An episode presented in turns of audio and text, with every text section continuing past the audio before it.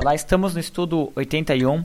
Nesse estudo nós repetimos a mitzvah do estudo anterior, que é a proibição de um marido voltar a casar com a sua mulher que ele, já, que ele divorciou dela depois que ela teve um, um segundo casamento depois do divórcio.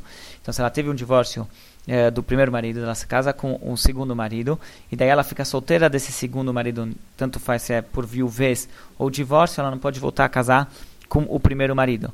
E por mais que não há nada de moral nisso daqui, mas é justamente para colocar na nossa, na nossa mente que, que colocar naquele casal sobre a santidade do casamento, justamente para que nós mantenhamos a santidade do casamento e, e, e, visionamos o casamento com essa santidade. A Torá ela fez, ela proibiu isso. Essa é uma das explicações porque a Torá proibiu esse tipo de casamento, porque se a pessoa ela vai casa hoje com um, depois separa, volta com o primeiro, se ela quer acabar é, casa com outro, depois ela volta com o primeiro, acaba banalizando a instituição do casamento.